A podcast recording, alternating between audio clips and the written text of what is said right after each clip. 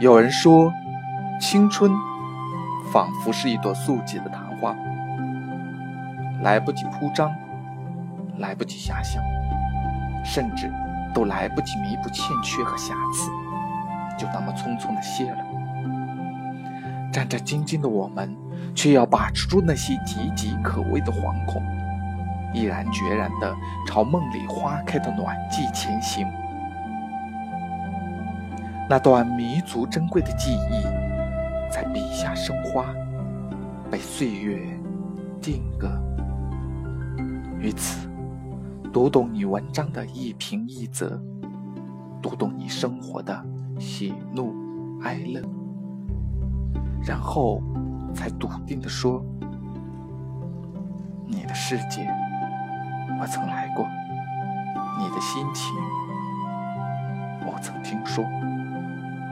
大家好，我是主播邵一。从今天开始，我将和您分享李浩的长篇有声小说《你的心情，我曾听说》。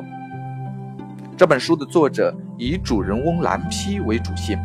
通过蓝批的口述，讲述了人在十几到二十几岁之间青春期所必须面对的梦想、生活、工作、责任、友情、亲情、爱情。以及人和动物的感情等主题故事，十个故事既相互分开，又相互关联，共同塑造了人在十几到二十几岁之间由青春期走向成熟的励志人物形象。十个故事呢，也是作者十年间扎根大学生群体教育所总结的十大必读主题故事，通过层层深入讲述。凝练出一个在输得起的年纪遇到不放弃的自己的主人翁影像，以期传播青春的正能量。